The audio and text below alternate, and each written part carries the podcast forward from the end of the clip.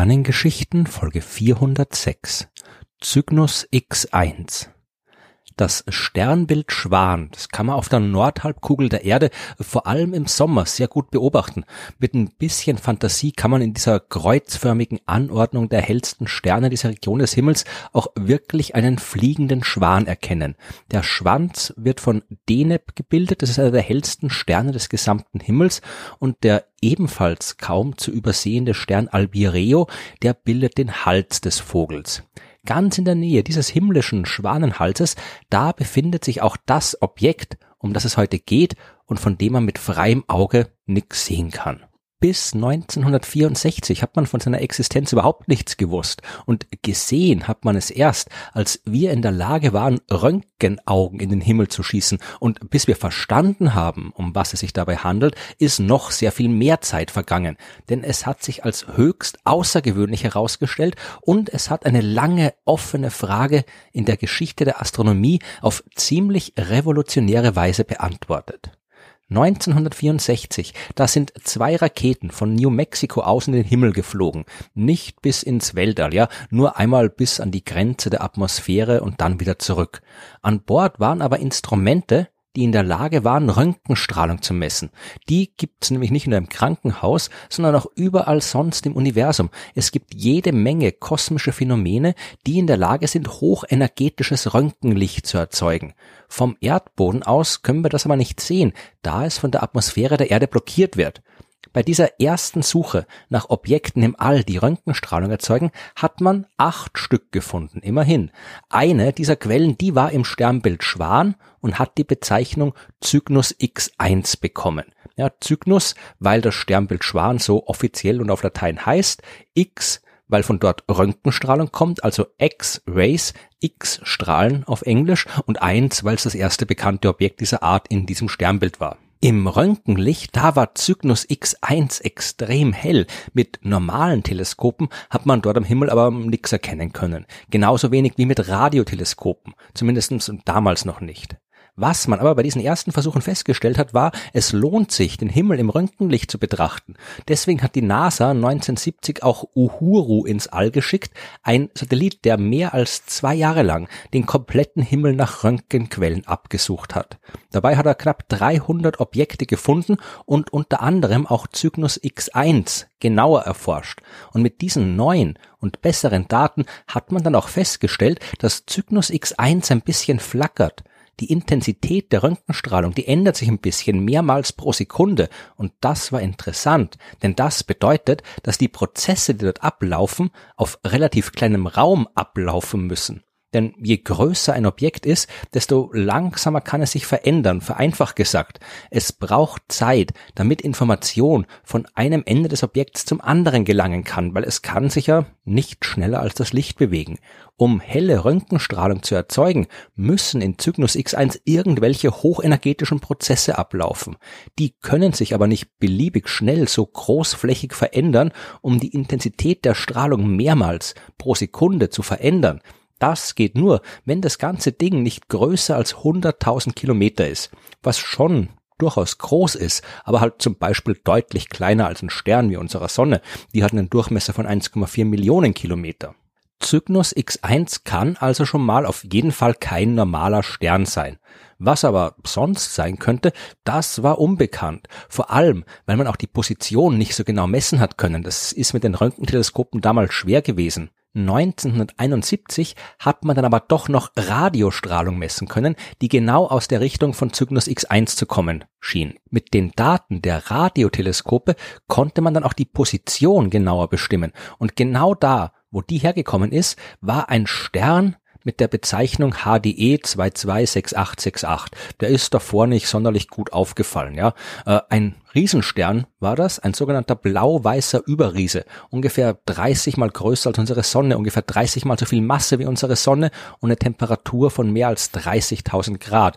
Das Ding leuchtet 200.000 mal heller als die Sonne, aber er leuchtet nicht im Röntgenlicht. Ja, diese Riesensterne sind beeindruckend, aber die können keine intensive Röntgenstrahlung erzeugen, kann also nicht die Quelle des Lichts sein, das wir von Cygnus X1 kennen. Der Durchbruch, der kam dann 1971. Die Astronomin Louise Webster und ihr Kollege Paul Murdin von der Royal Greenwich Sternwarte in England und unabhängig von den beiden der kanadische Astronom Tom Bolton, die haben alle die gleiche Entdeckung gemacht. Der Stern HDE 226868, der wackelt. Er wackelt sehr schnell. Der kommt ein bisschen auf die Erde zu, dann entfernt er sich wieder ein Stück, dann kommt er wieder, dann geht er wieder und so weiter der wackelt mit einer Periode von nur 5,6 Tagen hin und her, was an sich schon interessant ist, aber noch interessanter wird, wenn man sich die Strahlung von Cygnus X1 genauer anschaut. Die zeigt nämlich nicht nur die sekundenschnellen Veränderungen, sondern ändert ihre Helligkeit darüber hinaus auch noch im Verlauf von circa fünfeinhalb Tagen, genau im gleichen Rhythmus wie der Stern selbst. Das lässt jetzt nur einen Schluss zu. Der Stern selbst, dieser Überriesenstern, der kann eben nicht Cygnus Cygnus X1 sein, denn der kann die Röntgenstrahlung nicht erzeugen, aber der Stern ist offensichtlich nicht alleine. Der umkreist irgendwas.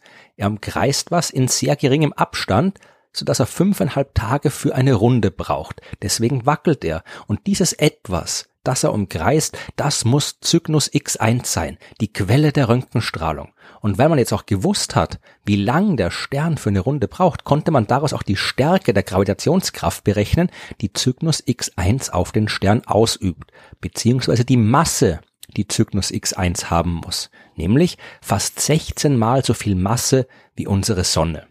Und jetzt wird spannend. Man hat jetzt einerseits gewusst, dass man da irgendwas mit sehr viel Masse hat und hat andererseits von vorher gewusst, diese Masse muss einen sehr kleinen Raum einnehmen. Ein Stern kann es nicht sein, das war vorher schon klar. Es muss irgendwas sein, das kleiner ist als ein Stern, aber sehr viel mehr Masse hat als ein typischer Stern.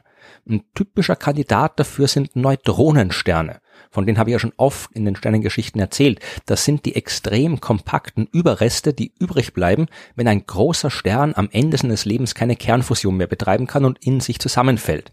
Neutronensterne, die sind definitiv klein, nur ein paar Dutzend Kilometer groß höchstens. Die können aber auch nicht mehr als höchstens circa die dreifache Masse der Sonne haben. Ja, also Neutronenstern kann Cygnus X1 auch nicht sein. Und viele Möglichkeiten bleiben dann nicht mehr. Das einzige, was Cygnus X1 sinnvollerweise noch sein kann, ist ein schwarzes Loch. Dass es sowas zumindest theoretisch geben könnte, das war auch in den 1970er Jahren schon länger klar. Die allgemeine Relativitätstheorie von Albert Einstein, die sagt ja voraus, dass man Masse so stark komprimieren kann, dass am Ende nichts und auch kein Licht mehr dauerhaft aus ihrer Nähe entkommen kann. Ob es solche extremen Objekte aber auch in der Realität geben kann, das hat damals noch niemand so genau gewusst. Cygnus X1 war das erste konkrete Objekt, bei dem es eine realistische Chance gegeben hat, dass es sich um ein ein echtes schwarzes Loch handelt. Zwei Wissenschaftler, die sich damals besonders intensiv mit schwarzen Löchern beschäftigt haben, die haben darüber sogar eine Wette abgeschlossen. Kip Thorne und Stephen Hawking. 1974 hat Hawking gewettet, dass Cygnus X1 kein schwarzes Loch ist. Thorne hat dagegen gewettet. Hawking war zwar eigentlich überzeugt, dass es schwarze Löcher gibt, aber falls er sich doch irren sollte, hat er als Trost zumindest noch die Wette gewinnen wollen, wie er oft erzählt hat. Im Lauf der Zeit sind die Hinweise dann immer deutlicher geworden, dass Cygnus X1 tatsächlich ein schwarzes Loch ist. Aber schauen wir zuerst vielleicht nochmal, wo denn diese Röntgenstrahlung jetzt eigentlich herkommt. Und dazu müssen wir zurück zum Riesenstern HDE 226868. Der ist wirklich groß. Er ist im Lauf der Zeit enorm heiß geworden. In seinem Inneren wird enorm viel Energie und Strahlung produziert, die drückt nach außen, wodurch der Stern sich aufgebläht hat. Und irgendwann ist er so groß geworden, dass er die äußeren Schichten seiner Materie durch seine Gravitationskraft nicht mehr festhalten kann. Und was ist gleich nebenan das schwarze Loch, die vom Stern abgestoßene Materie, die kann also vom schwarzen Loch eingefangen werden, wirbelt dann enorm schnell in einer Scheibe um das Loch herum und wird dabei auf ein paar Millionen Grad aufgeheizt. Dieses heiße Gas, das macht jede Menge interessante Sachen, unter anderem gibt's aber sehr helle Röntgenstrahlung ab. Es leuchtet also nicht das Loch selbst, sondern seine Umgebung, und zwar in hochenergetischem Röntgenlicht. Aber nicht nur. Ja, im Jahr 2001 hat das Hubble-Teleskop diese Umgebung, diese hell leuchtende Umgebung im Detail betrachtet. Äh, Hubble hat keine Röntgenstrahlung beobachtet. Das kann das Hubble-Weltraumteleskop nicht. Aber dafür Ultraviolettstrahlung. Denn die wird auch von diesem heißen Gas erzeugt. Und eine Analyse des Ultraviolettlichts hat gezeigt, dass sich aus der heißen Scheibe voll Gas immer wieder so Brocken lösen, also so große Gasblasen. Die bewegen sich auf einer Spiralbahn immer näher an das Loch, werden dabei immer schneller und auch immer dunkler, bis das Licht irgendwann plötzlich verschwindet. Und wie gesagt, man hat es nicht direkt gesehen, aber wenn man das Licht genau genug analysiert, dann kann man herausfinden, wie sich dort was wohin bewegen muss, um genau diese beobachteten Helligkeitsänderungen zu erzeugen. Und Hubble hat genau das gesehen, was man sehen sollte, wenn dort immer wieder Gas aus der Scheibe im schwarzen Loch verschwindet. Heute weiß man mit an Sicherheit grenzender Wahrscheinlichkeit, dass Cygnus X1 ein schwarzes Loch ist. Irgendwann war das mal ein großer Stern, wirklich groß, mit mehr als der 40-fachen Masse der Sonne und Teil eines Doppelsternsystems mit dem ebenfalls ja nicht kleinen HDE 226868. Vor ein paar Millionen Jahren ist dem Stern dann der Treibstoff für die Kernfusion ausgegangen. Der ist in sich zusammengefallen und das wegen seiner hohen Masse mit solch einer Wucht, dass ein schwarzes Loch entstanden ist. Der Begleitstern, der war langlebiger, der ist heute noch da. Das schwarze Loch, das ist kaum größer als ein Asteroid, knapp 50 Kilometer groß beziehungsweise ist das genau genommen der Durchmesser des Ereignishorizonts, also der Grenze, hinter der die Gravitationskraft so stark wird, dass kein Licht mehr entkommen kann. Die Scheibe aus Gas um das Loch herum, die hat einen Durchmesser von ein paar zehntausend Kilometern und in einem Abstand von 14 Millionen Kilometern davon befindet sich der Stern HDE 226868. Der liefert immer wieder Nachschub für die Scheibe, damit Cygnus X1 immer weiter hell im Röntgenlicht leuchten kann. Der Abstand des ganzen Systems zur Erde, der beträgt nur wenig mehr als 6000 Lichtjahre, was Cygnus X1 zu einem der uns am nächsten gelegenen schwarzen Löcher macht. Aber das ist natürlich kein Grund zur Sorge, ja. Das ist mehr als genug Abstand, als dass davon auch nur irgendeine Gefahr für die Erde ausgehen könnte. Heute haben wir schon jede Menge andere schwarze Löcher entdeckt. Wir haben sogar ein Bild eines schwarzen Lochs gemacht. Aber Cygnus X1 war das erste schwarze Loch, das wir gefunden haben. Und im Jahr 1990 war übrigens auch Stephen Hawking überzeugt und hat eingestanden, die Wette mit Kip Thorne verloren zu haben.